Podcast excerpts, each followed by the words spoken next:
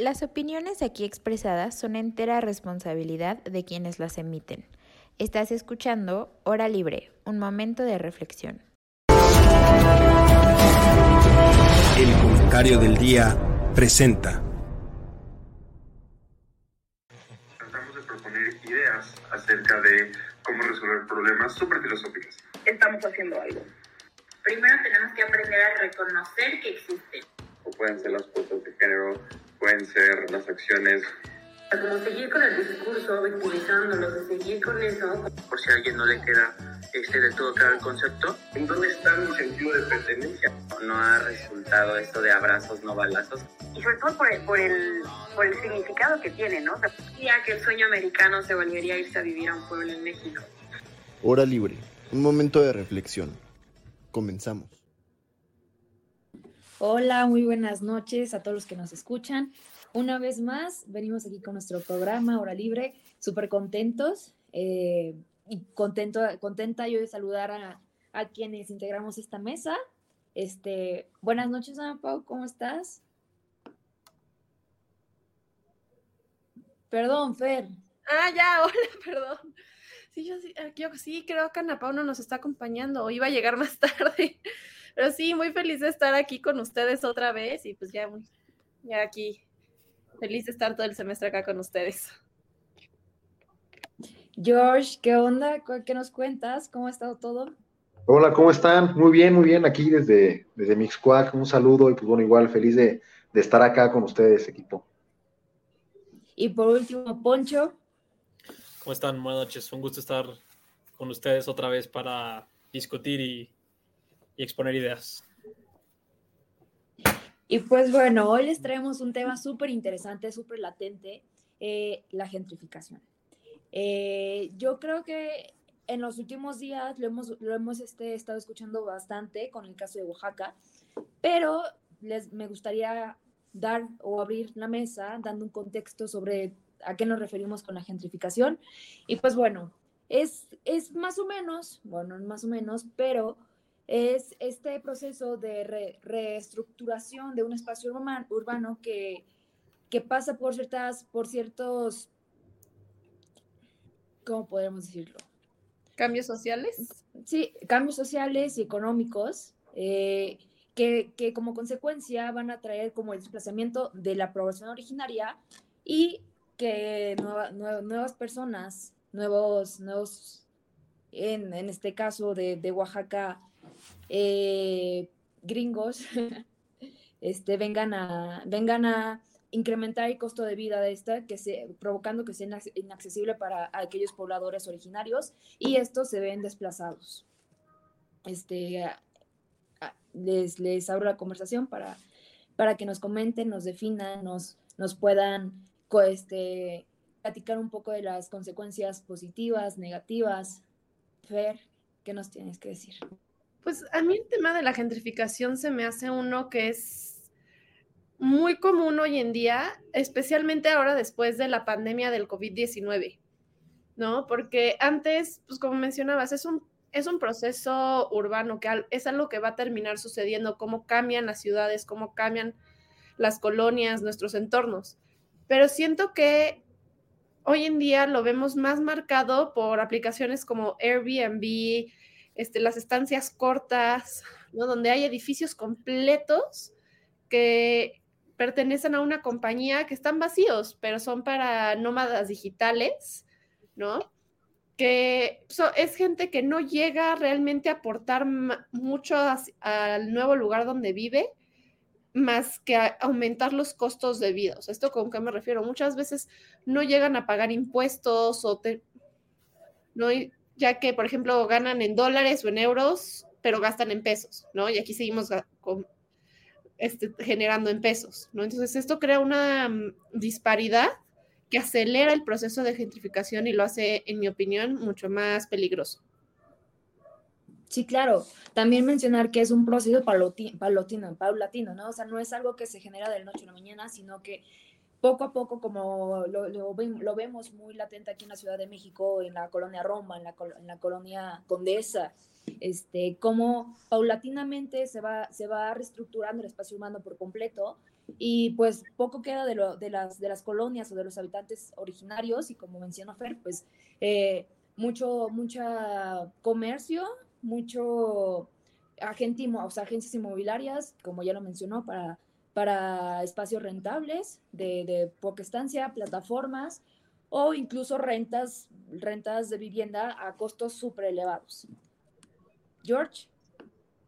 Sí, sí, justo, pues bueno, como comenta Fer, me parece que el fenómeno de la gentrificación eh, es un fenómeno que, que, puede alterar y puede dañar mucho las culturas de las comunidades locales al ser, como menciona Fer, eh, ser personas que eh, pues van a esos lugares por, que hay mucha demanda eh, turística, una muy buena calidad de vida, porque hasta porque está de moda, o sea, cualquier cosa que, que, se mantenga para que pueda mover a una gran masa de personas para establecerse por un periodo corto en algún lugar de una manera importante, por ejemplo, Puerto Escondido, ¿no? Eh, eh, eh, en Oaxaca, ya poniendo el ejemplo más específicamente, creo que eso puede ocasionar que haya un daño cultural importante a las personas que, se establecen ahí de manera permanente, ¿no? Em, también pienso que es un fenómeno que así como la migración de manera global es un fenómeno que está de facto y, decir hay que eliminar la migración, pues ya no sería algo sensato, sino hay que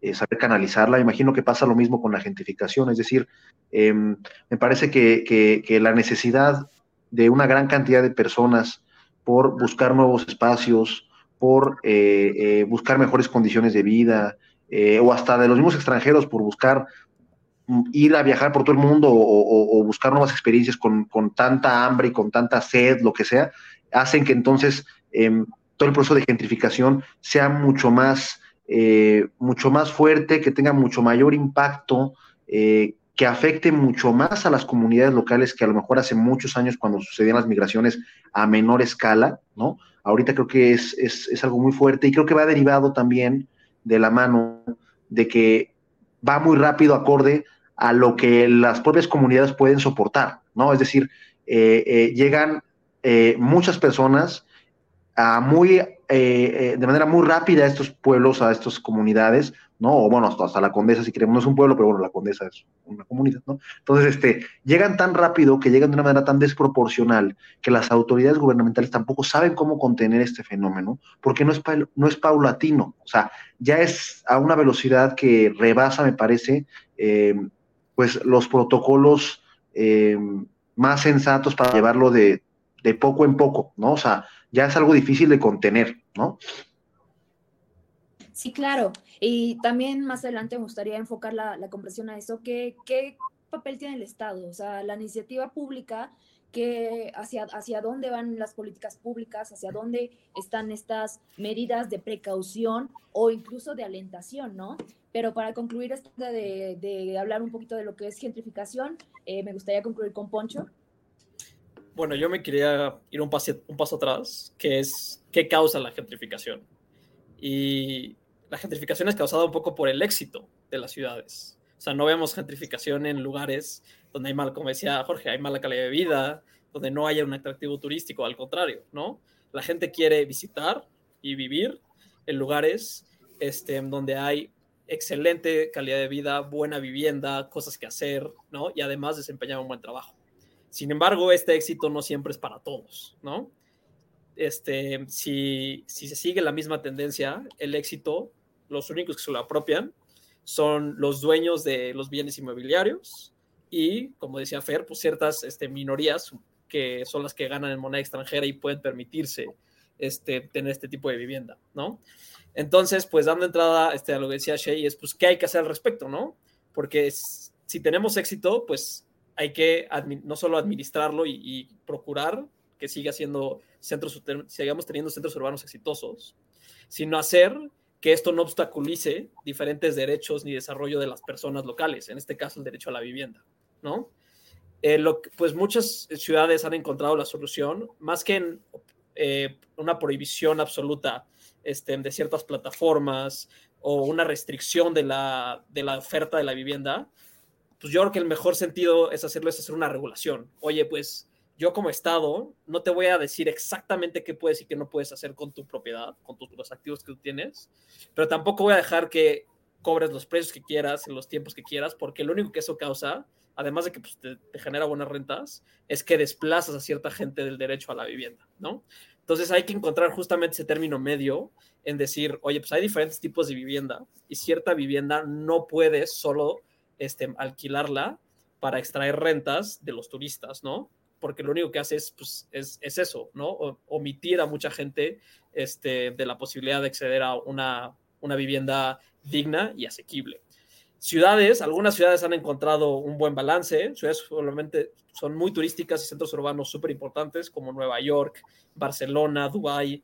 En, en, Latinoamérica no se han visto muchos casos, pero yo creo que habría que estudiar algunos de esos casos de éxito para ver qué se ha propuesto y qué se ha hecho este, en otras latitudes y eso poder implementar en cierta medida, obviamente tropicalizándolo a los casos que vemos en México, algunos casos este, un poco en Baja California Sur, en Oaxaca y en la capital también. Pero ahí, por ejemplo, lo que hice, yo creo que el tema de gentrificación y de cómo se ha trabajado en otros lugares, no creo que sea algo que todavía podamos ver porque siguen teniendo esos problemas. O sea, mencionas, por ejemplo, Nueva York. Nueva York es de las ciudades donde más problemas tienen hoy en día para poder manejar la renta y los costos de renta, ¿no?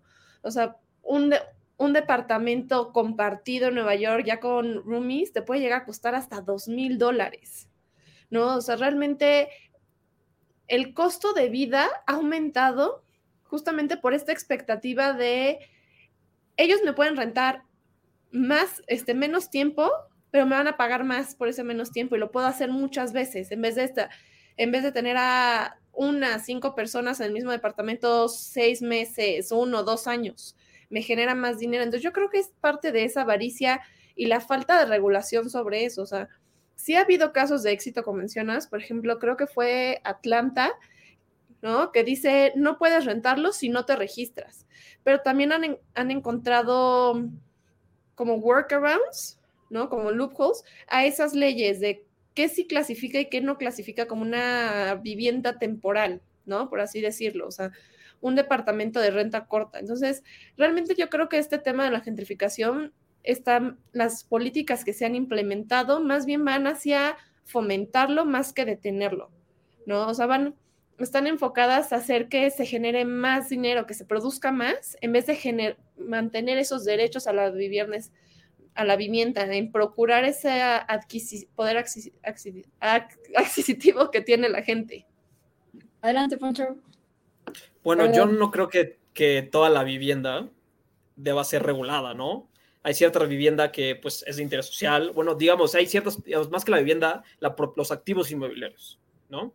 O sea, hay ciertos activos que son de infraestructura, de oficinas, este, de, de ocio, ¿no? Como restaurantes, entretenimiento, y hay cierta vivienda, pues digo, hay ciertos activos que inmobiliarios que se deben usarse para la vivienda. Y dentro de ese universo de vivienda, hay algunos que son de super lujo, ¿no? Hay unos que son de interés social en otro espectro.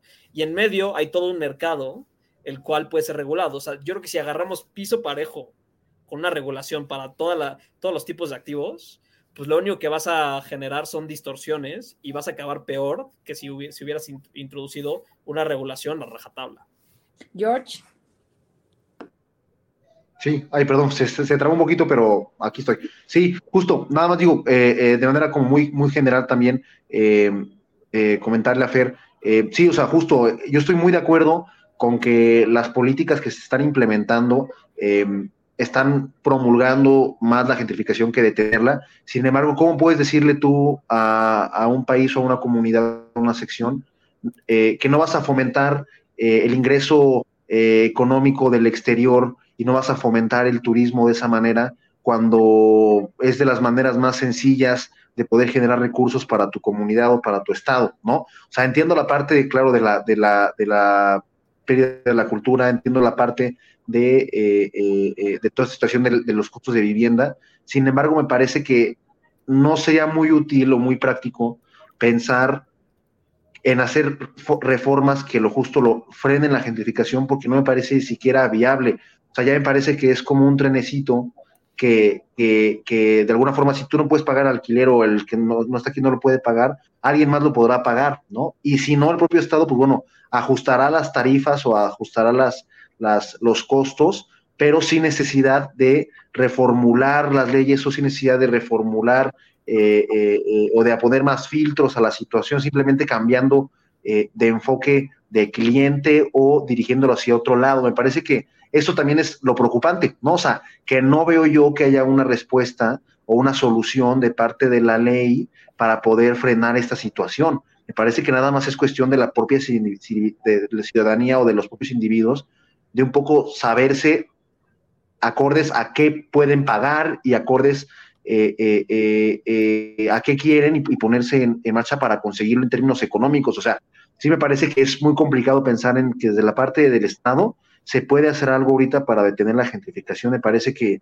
que está muy complicado. Yo, yo ahí, por ejemplo, creo que sí se puede hacer algo, porque para empezar, o sea, tú mencionas la parte de turismo, ¿no? Y Poncho también ahorita mencionaba la parte de locales, vivienda y oficinas, ¿no? Y la verdad es que son cosas, o sea, en mi, en mi punto de vista, muy separadas, porque por un lado sí puedes promover el turismo, ¿no? Que la gente viene, renta un Airbnb unos días y se va, pero rentó una, rentó una casa, un departamento, ¿no? Un edificio que es, ¿no? Que es, sus el dueño es una empresa que lo único que hace con esos departamentos es rentarlos a corto plazo, ¿no?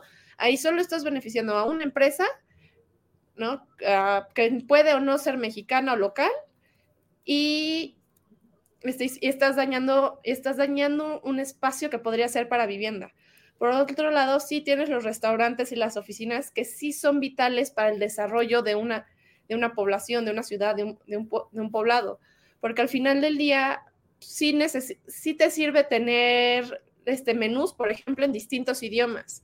Es una ventaja que la gente que, que atiende ahí a, los que llegan a un restaurante hable distintos idiomas. Sí es una ventaja que tienes, ¿no? El problema está en lo que te digo, cuando es una empresa, una corporación abusando de estas leyes que están, que están destinadas a fomentar otra parte, ¿no? O sea, o sea, el tema que a mí me suena muchísimo con la gentrificación son los nómadas digitales. Que voy, yo este, soy de Estados Unidos y allá tienen un, aquí a mí se me hace un como círculo vicioso muy extraño. Tienen los costos de vivienda tan altos que tengo un trabajo en Estados Unidos, pero me voy a México porque el costo de vida para mí termina siendo más barato. Desplazo, desplazo a los mexicanos que eventualmente lo que van a hacer es ir a Estados Unidos donde exacerba el problema de la migración en las fronteras. Entonces es un círculo vicioso que, tomando en cuenta el tema de la migración, analizando la vivienda, puedes empezar, puedes empezar a atacar problemas clave de costos de vida, de migración, de inflación inclusive. O sea, la gentrificación afecta social, económica y políticamente de una forma impresionante. ¿no? Y viniendo de este gobierno que su lema es primero los pobres, se me hace muy raro que no sea un tema que ataquen de frente. Es que creo, bueno, yo quería comentar aquí dos cosas. Yo creo que este sí está por una parte, o sea, fomentar el turismo y todo eso, pero también creo que es correcto verlo, no sé cómo ustedes consideren o piensen, es correcto verlo como política pública para, o sea, para incluso atacar ciertas problemáticas que no se han podido atender de otras maneras. Por ejemplo, Colonia Centro, aquí en Ciudad de México, ¿no?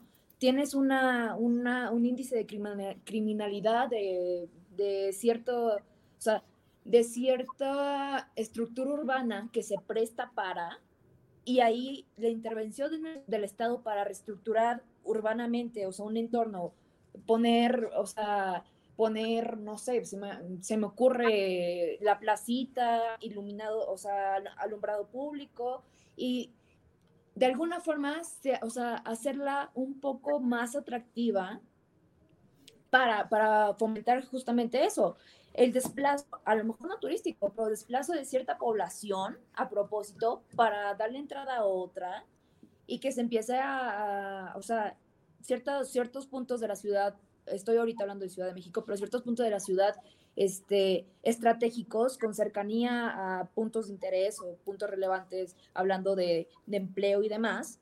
Y justamente generar es esto, conviene más tener cierta zona habitada de ciertas personas, incluso no, no turistas, ciertas personas de clase, o sea, y normalmente lo que leías, esto se genera con desplazo, o sea, desplazo de, de gente de escaso recurso por clase media, clase media alta. Tampoco estás hablando de clase, o sea, totalmente alta.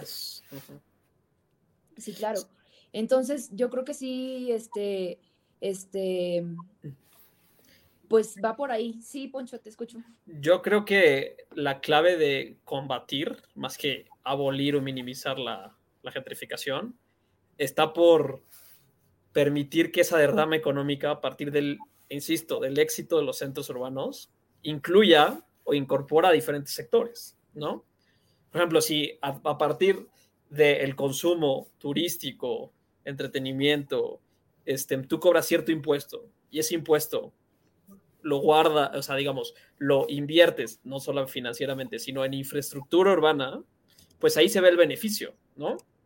Si tu ciudad de repente tiene muchísimo éxito y tienes un boom económico y sabes que ese boom no va a dar todo el tiempo, entonces digo, ah, ok, pues yo voy a guardar un poco de los frutos para el futuro, ¿no? Para que o mantenga ese éxito o si se me acaba, yo pueda ayudar a la población a mejorar este, los servicios públicos y la infraestructura este, urbana. Esa es una, es, es, una de las soluciones.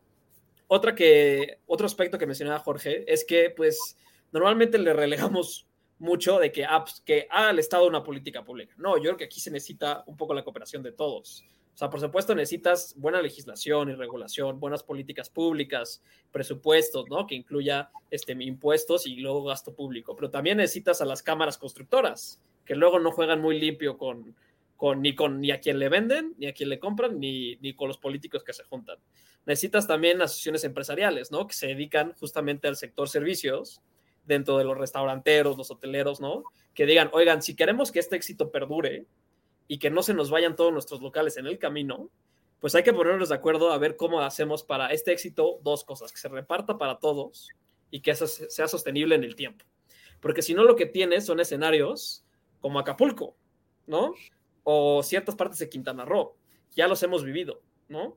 Que de repente tienen 10, 20 años de una exposición global y de un gran consumo, de un gran éxito, pero los recursos naturales se te, acaba, se te terminan acabando, se te termina agotando, la población trabajadora pues realmente pues, tiene salarios, o sea, no malos, pero no, no dignos en el sentido de que no les alcanza para el transporte, para la vivienda, para su familia, ¿no? Entonces, también esos, esos casos de, este, de fracaso turístico son, vale la pena estudiarlos para incorporar a diferentes sectores a la solución, porque solo con regulaciones y políticas públicas no alcanza para afrontar este problema. George. Y justo, eh, o sea, creo que justo Poncho, o sea, eh, le diste justo en el clavo a, a, esta parte de una posible pues solución justamente sería aprovechar esa derrama económica para poder fortalecer eh, eh, sectores o poder fortalecer zonas o áreas eh, que de alguna forma fortalezcan la localidad, fortalezcan lo propio y de esa manera compita un poco con, con lo exterior y no sea totalmente una, un Barcelona versus Mazatlán FC, ¿no? En ese sentido, si quisiera, si quisiera yo ponerme en los, zapatos del Estado, por ejemplo, o de quien se supone que tendría que regular esta situación, o que tendría que gestionar los recursos económicos derivados de la gentrificación, eh, yo pregunto, bueno, ¿qué pasa si yo la derrama económica que me trae eh, la gentrificación del centro urbano y el crecimiento económico que me trae esta situación y demás, si yo la invierto en los pobladores locales o si yo la invierto justamente en que ellos puedan eh, tener las condiciones y los recursos para ir aumentando su calidad de vida hasta llegar a competir eh, con, estos extranjeros, por decirlo de esa manera, y entonces así fortalecer las, las, propias culturas y, hacer como, como frente para que, para, que, para que no se me, globalice y se asegure las tradiciones y, y, la gente de la localidad y demás. Me parece que, claro, eso es lo ideal, pero ¿cuánto tiempo tarda la gente en crecer a tal nivel que pueda competirle a los que ya al día de mañana pueden llegar y, en dos, tres días eh, eh, tienen una, situación económica que los locales a lo mejor se tardarían años en alcanzar. Entonces también para el gobierno no es rentable invertir en ese, en, la verdad, o sea, en, las localidades, porque es una inversión que puede durar años y que no se tiene certeza siquiera si va a llegar a dar frutos, porque a lo mejor la gente hasta se termina yendo, ¿no? O sea, no, nunca sabes. Entonces, ¿cómo invertir en lo local cuando eso conlleva un, un riesgo a largo plazo que es contrario a si inviertes tú en la misma fórmula y si inviertes tú hasta en promovernos el turismo en extranjeros, que eso te va a dar más lana y que eso te va a aumentar, eh, eh, eh, digamos, los recursos y aumentar la prosperidad en tu zona, ¿no? O sea, me parece que por ese riesgo, pues las autoridades no invierten en las localidades propias porque hay un cierto riesgo y es a largo plazo, cuando hoy en día estamos acostumbrados a que todo también sea corto. ¿Para qué invertir a largo plazo cuando puedo tener mayores resultados y hasta también económicos a cortísimo plazo, ¿no? O sea, con extranjeros. No, igual yo creo que tocas el clavo en otra cosa que también es muy importante para el tema de la gentrificación, que es la movilidad social. Que aquí en México, seamos honestos, es prácticamente nula, ¿no? O sea, es muy difícil esa movilidad social aquí en México y lo que causa que las comunidades locales se estanquen, ¿no? Entonces, en poblaciones como Puerto Escondido o en distintos lugares, o ciudades de la ciudad de Oaxaca o aquí mismo en la Ciudad de México, vemos cómo la gente sigue lo mismo, pero está llegando gente con un mayor poder adquisitivo, ¿no? Con, o sea, que no, que la única derrama económica que se está viendo es hacia la gente que tiene ya los recursos y los medios y los medios para tenerlo, ¿no? O sea, no se está viendo una ventaja que, como mencionábamos antes, la gentrificación es un, es un fenómeno social y económico que va a suceder, pero ayuda a enaltecer lo que ya existe, o sea, se construye sobre lo que está. El problema que estamos viendo es que como no se está construyendo con lo que está, está cambiando completamente las comunidades y, las, y las localidades. Sí, sí, claro. Y este, yo también les quería comentar. Eh, creo que aunque, aunque hubiera una regulación, aunque hubiera, o sea, en el mundo del, deber ser, aunque se diera paso tanto a la iniciativa privada y, no sé, priorizando a, los locales, creo que socialmente sí se genera cierto, cierto impacto en los locales, ¿no? O sea, creo que llega un punto en que no se llegan a sentir cómodos, en donde ya no se sienten identificados con su espacio geográfico, donde ya hubo tantas modificaciones, tanto culturales, tanto eh, demográficas, tanto, o sea, tantos cambios que yo veo, no sé cómo ustedes lo vean, este, me gustaría debatirlo, yo veo que corre el riesgo que aunque un local tuviera la oportunidad y el espacio de quedarse, aunque la ley se regulara que no, o sea, que no hubiera tanto porcentaje de incremento para locales pudiera ser, seguir siendo accesible, creo que sí llega al punto de una segregación, ¿no? Como una, una, una disparidad entre los nuevos habitantes y los habitantes originarios. Y es lo que veíamos, o sea, lo que veíamos en los carteles que, que sacaban en, en Oaxaca, donde era una, un, una, evidentemente contra el turismo, pero yo lo considero un poco agresivo contra cierto sector social que son los gringos, ¿no? O sea, como esa, ese ataque directo, no, o sea, no al turismo en general, o bueno, sí al turismo en general, pero a un sector o sea, específico que son los gringos. No sé ustedes cómo lo vean. Yo ahí creo que, o sea, siendo específico hacia los gringos, hacia Estados Unidos, yo creo que es algo como de ellos para nosotros y de ellos para, de ellos para nosotros y nosotros para ellos. Como para nosotros cualquier extranjero es gringo. ¿No? O sea, lo primero que pensamos es extranjero es gringo. Entonces siempre para nosotros va a ser ellos. Como allá ven a un latino, ah, es México, es mexicano. ¿no? Porque es lo, es lo más cercano y lo primero que tenemos, ¿no? Entonces yo creo que es más por la relación histórica que existe entre los dos lados, que la primera asociación que tenemos es, son, fueron ellos, ¿no? Como cuando vas con tu mamá y, y, dices, es que mi hermano chiquito, es que mi hermano grande, yo creo que es algo similar, ¿no? Existe esta conexión de tanta historia y problemas y cosas, de, y cosas detrás, que lo primero que hacemos es decir, fueron ellos. Fue él yo creo que eh, ese es un equilibrio realmente malo al que se puede llegar, que es generar un encono social que sea irreconciliable, ¿no? Que absolutamente, pues ahí están este, los extranjeros con cierto poder adquisitivo y estamos nosotros aquí, los trabajadores que no tenemos acceso a nada. Este, si dejas el equilibrio de mercado, pues eso puede tender a pasar con el paso, con el paso de los años, ¿no? Y justamente, pues lo que hay que hacer es diferentes propuestas, ¿no? Que impidan esas implicaciones negativas de todo el boom turístico que puede tener un lugar. Pero justo eh, eso luego en el, en el mediano y corto plazo, que bueno que lo traes a colación Sheila, pues lo que impide es hablar de las, de las causas y consecuencias de lo que es tener mucha gente extranjera de repente en unos cuantos años subiendo el costo de vida y el costo de la vivienda, ¿no? Cuando en realidad, pues, la, la intención de aquel que visita o aquel que adquiere, pues, no es desplazar o excluir este, más gente que, que no puede acceder a esos mercados, ¿no? Simplemente, pues, ellos ven por su consumo, ¿no? Pero eh, como un efecto de segundo orden, pues obstaculizan que otros lo tengan. Sí, hay, o sea, lo que dices, sé que no es su intención, pero también la actitud con la que llegan, ¿no? Por una actitud de superioridad y de ver como inferiores, la verdad es a mí algo que me molesta. O sea, aquí en la Ciudad de México, por ejemplo, me ha, me ha tocado muchas veces ver que, por ejemplo, voy paseando a mis perros, estamos en el parque, y llegan y dicen como, ay, no, y te ven, o sea, te ven feo y te tratan feo. Es como, ¿para qué vienes a tratarme hacia mi país? ¿no? O sea, si tú veniste por una razón, o sea, no sé si porque te gustó, si fue más barato para ti, pero ¿por qué tienes esa necesidad de venir y sentirte superior? O sea, sí es algo que a mí, la verdad, personalmente sí me ha tocado vivir. Y si dices, ¿por qué vas a llegar y hacer eso? O sea, es algo que a mí, la verdad, no me hace sentido, no me hace sentido. Y es la parte en la que yo digo, ok, ven esta inversión y podemos trabajar juntos y hacer esta inclusión, pero también también se necesita que ellos vengan y se incluyan, ¿no? Claro, y es que aparte se me hace un tema complejísimo, ¿no? Porque cómo, cómo, cómo influyes en qué tipo de turista quieres atraer, ¿no? O sea, no, no, no puedes poner cierto filtro, o sea, turismo es turismo, ¿no? Económicamente, turismo es turismo.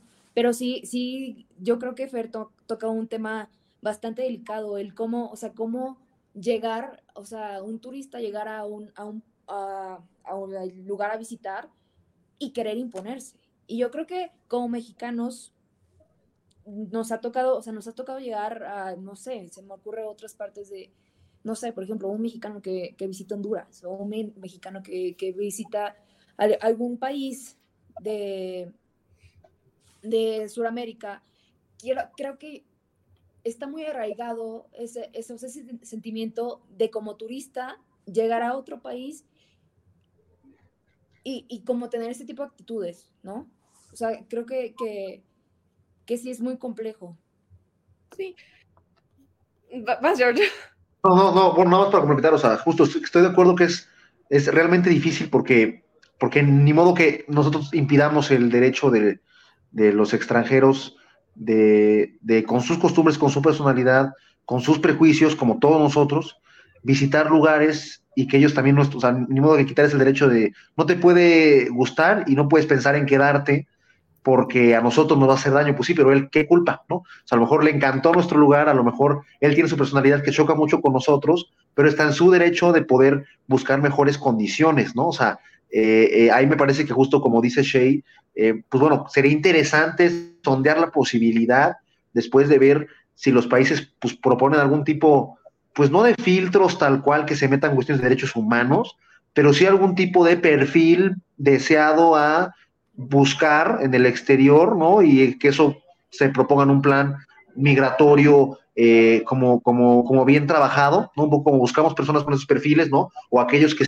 tengan que, que entrar para acá con estos requisitos y demás, pues puede ser interesante sin que eso deje de pegar o, deje de hacer esa derrama económica que trae la gentrificación como un beneficio. Por eso que esa es una buena, buena eh, opción, ¿no? Porque justo también, pues como mencionan, pues, eh, y como ahorita, pues repito, es, es, muy difícil restringirle a alguien, o sea, no puedes decirle a alguien, deja de ser como eres, deja de ser, eh, pues, no sé, deja de, de, de, nacer donde naciste, porque chocamos mucho en personalidad y pues ni modo, yo cabo mi lugar él te va a decir, pues qué bueno que lo ames, pero yo también tengo derecho a empezar a amarlo también, ¿no? O sea, y las conquistas me parece que a lo largo de la historia han sido inevitables, ¿no? O sea, cuando la gente le gusta un lugar y hacen mayoría y tienen la fuerza, generalmente la historia nos ha demostrado que se quedan, ¿no? Y ahora son la nueva localidad.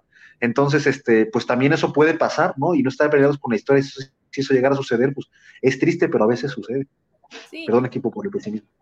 no, y aparte, o sea, justo un poco en lo que tocan Shea y Jorge es como también no es tanto un perfil, es la actitud con la que llegas, ¿sabes? ¿No? El de, ok, voy de turista una semana, pido un menú en inglés porque no sé español, pero si me voy a mudar a México y voy a vivir ahí, considero yo que parte de la actitud que tú tienes que tener es, tengo que yo también hacer el esfuerzo de aprender un poco de español, de aprender el idioma, por lo menos aunque sea para comunicarte. No, no esperar y demandar que me hablen en inglés.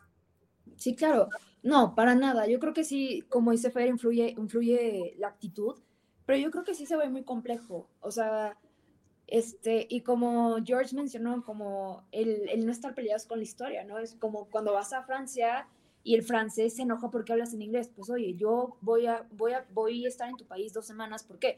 Porque quiero conocer, quiero esto, quiero el otro, como turista. Pero a ver, yo, o sea, creo que es muy violento la forma en donde a veces, a mi percepción, este, creo que es muy violento la forma en donde, en, en cómo los locales a veces reciben a los turistas. Siento que tiene que haber de las dos partes, tiene que haber como ese, esa humildad de ambas partes de decir, soy un país que recibe turistas, que tengo, México es hermoso, ¿no? Tengo playas hermosas, tengo cultura increíble, o sea, mil razones para visitar México, y yo creo que si al mexicano le hace falta como esa sensibilidad de apreciar y de, estoy de acuerdo, no siempre, no siempre es grato recibir a alguien que, que intenta sobreponerse, pero sí yo creo que llevar la, la fiesta en paz, por lo menos, y yo creo que aquí vamos a estar un poco en desacuerdo, pero por lo menos a mí se me hace muy violento la forma en que se ataca desde, desde estas manifestaciones de, de que se están viendo de gentrificación a ciertos grupos de turistas específicos. Este, no creo que sea tanto al turista en sí como tal. O sea, los turistas siempre han existido y siempre han estado ahí y nunca se había visto estas manifestaciones o estos problemas. Yo creo que más bien que los turistas es la gente que se queda, los nómadas digitales, ¿no? Que después de la pandemia ahora y con la globalización que vemos hoy en día y, las, y el home office y todo eso, es gente que trabaja en Oaxaca, en Estados Unidos, no paga impuestos, ¿no? No, no está aportando nada más que estar eternamente ahí de vacaciones y hacer que suba mi costo de vida. ¿no? Entonces, pagan, pagan impuestos indirectos a todo lo que consumen, no pagan impuestos al ingreso, que es una parte, es una parte, no es cero, pero es una parte. Pues te diré. Sí, pero como dice, creo que Fer tiene un super punto, o sea, la, gente usa mecanismos de defensa. O sea, porque como dice Fer, o sea, la gente que viene ahí no es como hace muchos años que si tú te ibas a un lugar y demás, pues bueno, tenías alguna intención de formar relaciones ahí y eso, aunque seas extranjero, te puede de cierta manera ayudar, ¿no? Me parece que también por la mentalidad de hoy en día de la generación millennial, eh, equipo, pues justo como dices, Fer, la gente no va en actitud de hacer amigos ni echar raíces a ningún lado. Entonces, claro, los locales dicen, este brother viene y ni siquiera nos habla, ¿no? Pero viene a consumir, a comernos el manguito, ¿no? Este, y además vienen tantos en cantidad y tan rápido que, claro, yo me manifiesto y todo porque me siento atacado, porque me siento que esta persona no viene a aportar. También creo que por una cuestión de mentalidad generacional, o sea, creo que también ese es el otro aspecto. Ha sido muy rápido, ha sido con una mentalidad que no se encontraba antes en, en antiguas generaciones, eh, porque pues bueno, ahora está esta cosa de yo voy por mí, a lo mío, consumo lo mío y ni doy gracias y, me voy a lo que sigue, ¿no? O sea, y creo que eso está molestando, como dices tú, esa actitud a lo mejor muy individualista de la generación millennial Z y demás, está causando que eso, más la velocidad y la gran masa con la que se produce la migración, está generando este rechazo a tal magnitud como una manera de autodefensa, ¿no? Como de una manera muy radical, ¿no? Como, sí, como vacuna contra, ¿no? Contra la, pues sí, contra eso. Sí, yo creo que ambas partes, tanto el que visita o busca residir de nuevo este, eh, por primera vez en un lugar, como toda esa, esa comunidad que recibe, pues deben ser un poquito receptivos y tolerantes, ¿no? Y, y establecer y cumplir reglas, porque si no pones reglas, lo único que pasa es, este, pues establece un poco la ley de más fuerte, que es en este caso quien tenga una cartera más grandota y desplaza al otro, ¿no? Sí, pero Entonces, o sea, yo sí creo que hay gente que tiene actitud, yo no podría generalizar que, los, que ciertos extranjeros os, llegan con actitud prepotente ni que ciertos locales reciben con cierto desprecio a los visitantes, Pero pues totalmente de acuerdo, tiene que haber existen ciertas reglas que tú cumples para desempeñarte, vivir, visitar un lugar. Sí, no, pero justamente es esto mismo de, por ejemplo, yo llega alguien a mi casa y se queda y yo, oye, no me estás aportando nada, pero aquí vives prácticamente. ¿No? Es que yo, yo no considero, yo considero que ambos extremos está mal, como satanizarlo completamente está mal y permitirlo uh, este, sin regulación y sin, sin intervención alguna del Estado también está mal. Pero yo no, yo no, yo creo que es peligroso afirmar que no aporta nada, porque de, de, cierta forma sí se aporta cierto, cierto incentivo económico, sí se aporta este, cierto, o sea, cierto beneficio. A lo mejor ahorita en este momento el, o sea, el mal es un poco o bastante menor que el bien, ¿no? Pero yo creo que es progresivo, o sea, yo creo que eh, en los próximos años, espero, y a raíz de todos esto, estos, es un, es un fenómeno muy, muy reciente, por lo menos en México. Si bien esto empieza después de la Segunda Guerra Mundial, este, en Londres eh, y demás, ahí tiene su, su, su origen, pero yo creo que aquí en México es reciente. Yo creo que no podemos hablar de que eh, la regulación ha hecho algo mal porque todavía no se ha abierto el espacio a que sea regulado todavía, ¿no? Y, este, y también quería comentar, eh, se me fue. Ahorita, ahorita, ahorita regresa al punto, pero ahorita. sí. Justamente, yo creo que más allá de regulación y políticas, intervención del Estado y así, la verdad es que al tratarse de un fenómeno principalmente social, siento que es muy difícil hablar de cómo una regulación va a servir, ¿no? Es como dicen, vamos a banear TikTok. TikTok es algo social, lo puedes banear, pero la gente va a encontrar la forma de hacerlo, ¿no? Como eso, como esa frase, las reglas están para romperse, la gente las va a terminar rompiendo de una u otra forma. Entonces yo creo que más allá de, de preocuparse sí o no por una regulación, es más ver es más la parte económica y aparte la responsabilidad de las empresas y nosotros como sociedad, ¿no? Porque también el tener un nómada digital es un es algo como peligroso también para una empresa, porque al final del día, por ejemplo, los beneficios que ofrecen luego las empresas grandes de seguros necesitan que tú que tú estés en el lugar donde está tu contrato, ¿no? Si tu contrato dice estoy en México, de esto que estés en México no estés vagando por el mundo, porque si algo pasa con tu equipo de trabajo o a ti mismo, ¿cómo hago es válida esa póliza de seguro? Porque aquí me dice que tú estás en México, ¿no? O sea, eso sí puede llegar a pasar porque, o sea, eso por lo menos a mí me pasó en la empresa donde trabajaba, sí llega a pasar, ¿no? Que estos nómadas digitales están creando problemas no solo entre las sociedades, pero también es una responsabilidad de las empresas que los están contratando. Claro, y bueno, pero es que también ahí yo considero, y para, para dar pie a mi siguiente pregunta para ustedes y debatirla, eh, considero que el decir que los nómadas digitales son malos sería como, eh, como negarnos a que la, la, realidad global está cambiando, ¿no? O sea, creo que hoy en día, si se permite, y a, a raíz de pandemia, este, la, la forma de trabajar este, se diversificó y nos, o sea, ya, ya hay estas plataformas que te permiten no, no estar presente en una oficina o realizar el trabajo de la misma manera por medio de plataformas o por medio de un home office, yo creo que es, es dar pasos atrás, creer, creer que todo vuelva a ser como era, ¿no? Yo creo que sí tenemos que eh, tomar en cuenta como esta realidad global en la que está el mundo y darle para, para adelante, o sea, buscar una solución. Y aquí yo les pregunto, entonces, ¿ustedes creen que la, que, que la gentrificación va a tener cierta solución o simplemente va, este, va a seguir su curso naturalmente? ¿A, dónde creen que va, que va a llegar? Este, ¿qué, ¿Qué solución proponen? ¿Qué solución debería optar el Estado? ¿Qué solución debería optar la sociedad? Adelante, quien guste.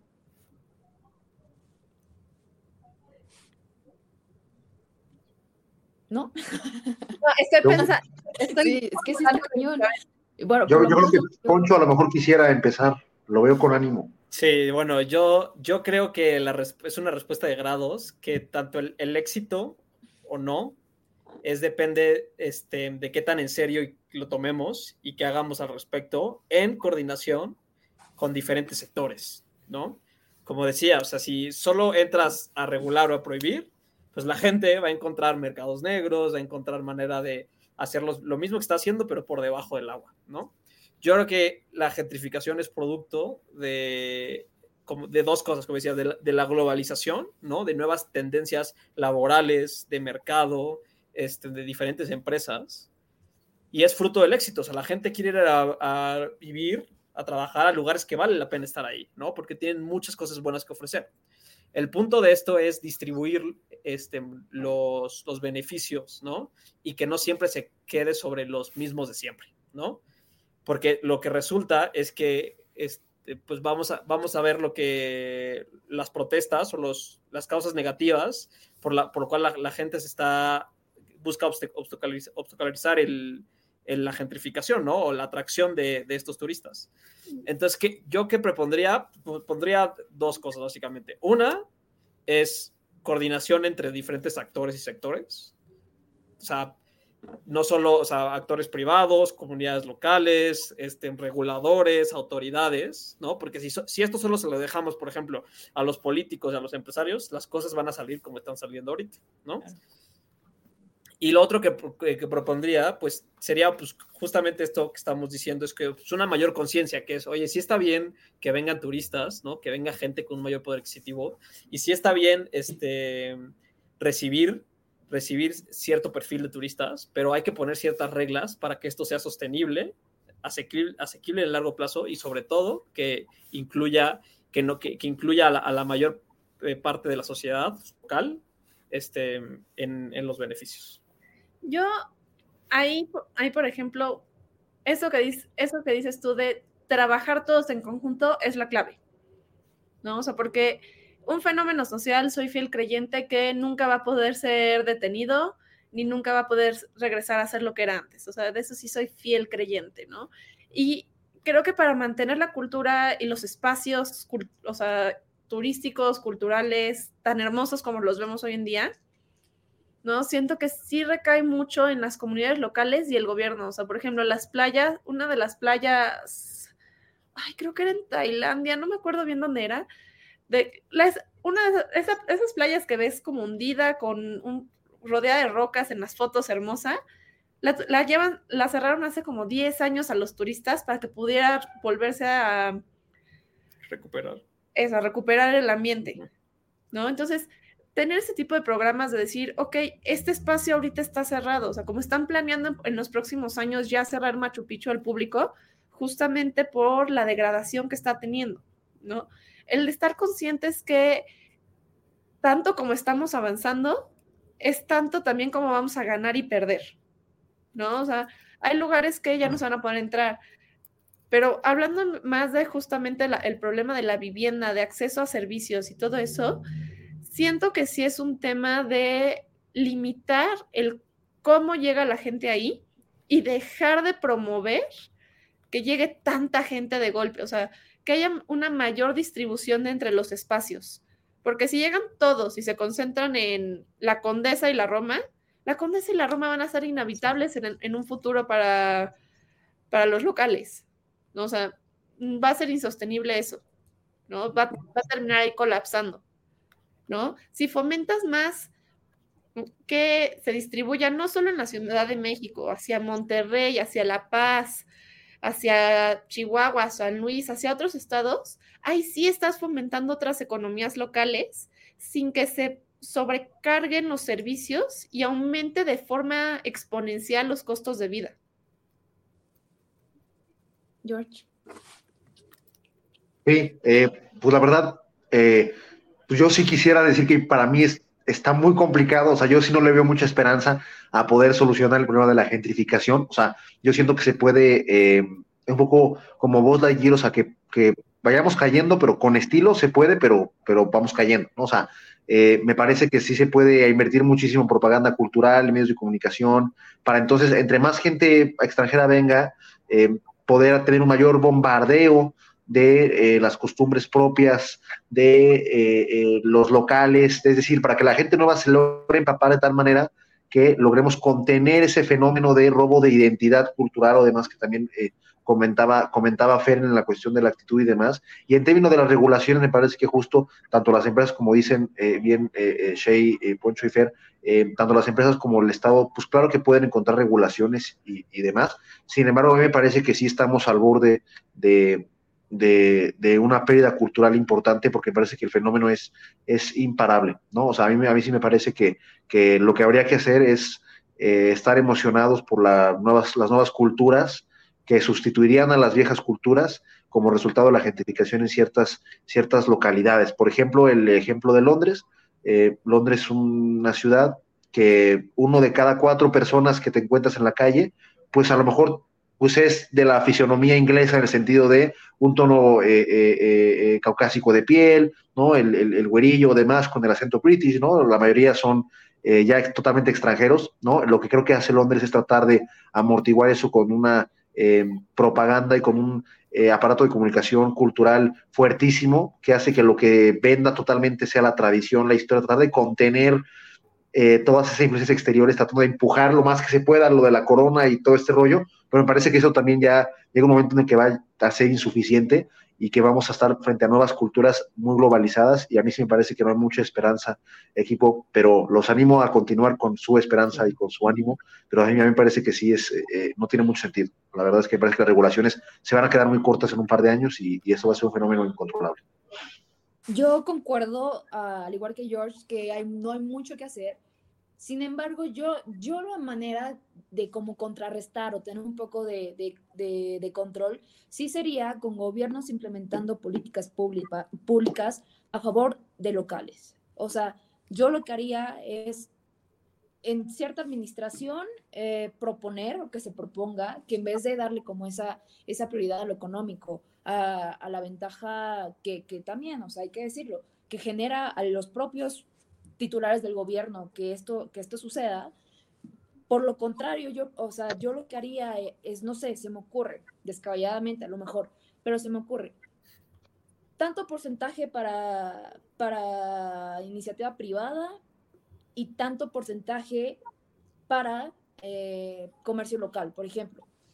En una, en una zona como la Roma, como la Condesa, como centro histórico de Oaxaca y demás, a mí me parece viable decir, iniciativa, iniciativa privada tienes chance de abarcar tanto porcentaje de comercio y locales, ten el espacio, yo te lo doy, para que tu local puedas encontrar esta, esta, esta forma de flujo económico que te beneficie y como, como George y como ustedes ya lo comentaban, donde la, la cultura se propague y esto, o sea, esto como para mitigar que se haga, que, o bueno, que, que solo haya un poco, unos pocos beneficiados y que sean de iniciativa privada.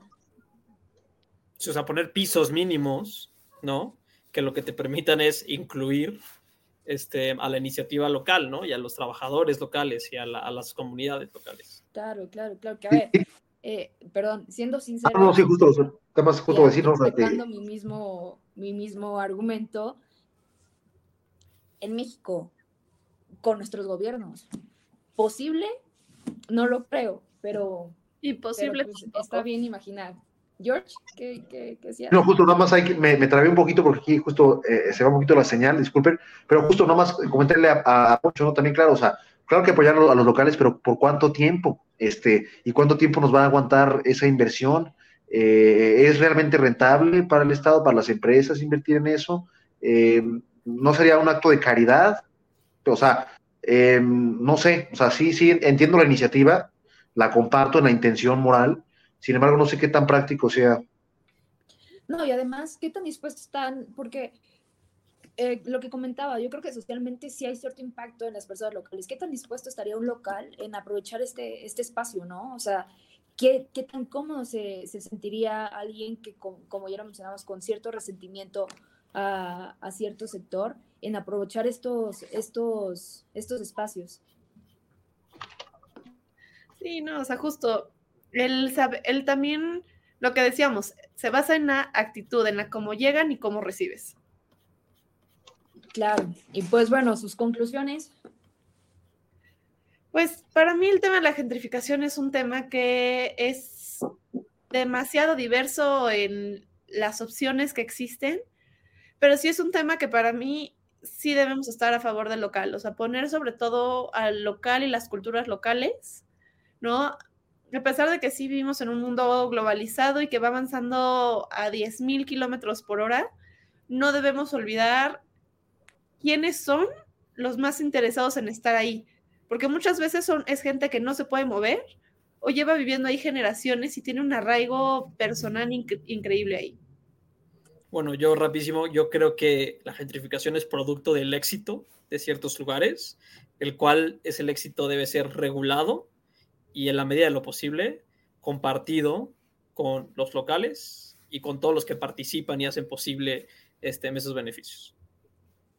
Eh, yo concuerdo, somos las dos propuestas de, tanto de Fer también como de Poncho, ¿no? O sea, eh, invertir y aprovechar los beneficios que te da la gentrificación, por un lado, eh, y por otro lado, tratar de que esos beneficios o esa mejora se dé también a los locales, ¿no? y tratar también de fortalecer toda la identidad. y creo que de esa manera, pues bueno, se puede lograr contener el fenómeno, tomando en cuenta, ¿no? Que a lo mejor sea un fenómeno irreversible, ¿no? Que, convoque a que entonces la gente tenga que encontrar nuevos lugares, nuevas maneras de eh, expandir su cultura, eh, porque bueno, pues hay, hay nuevos conquistadores al acecho, ¿no? Me parece que es un poco mi, mi conclusión, modo supervivencia. Claro, y pues la mía, eh, yo igual estoy súper a favor y yo creo que la, la, la, resumiría en protección al local, o sea, protección a, a quienes eran originarios, a quienes eran dueños, por así decirlo, del espacio y respetarlos, ¿no? Siempre, siempre no, dejarlos un lado, no segregarlos, siempre, ok, eh, yo creo que podemos ver cierto beneficio, pero dicho beneficio, yo creo que difundirlo. Ese, yo creo que esa es la, conclusión que yo tendría. Y pues bueno, compañeros, les agradezco mucho su tiempo. Eh, una, una conversación muy enriquecedora, me, gustó, me gustó, entonces esperarlos verlos el próximo miércoles a las ocho y media y es todo. Buenas noches. Oye, oye, ¿te gustó la emisión? Entonces, no te la puedes perder la siguiente semana. Y recuerda que puedes escuchar este y otros programas en nuestra página oficial, comentariodeldia.com y en las plataformas de Spotify, Apple Podcast y Amazon Music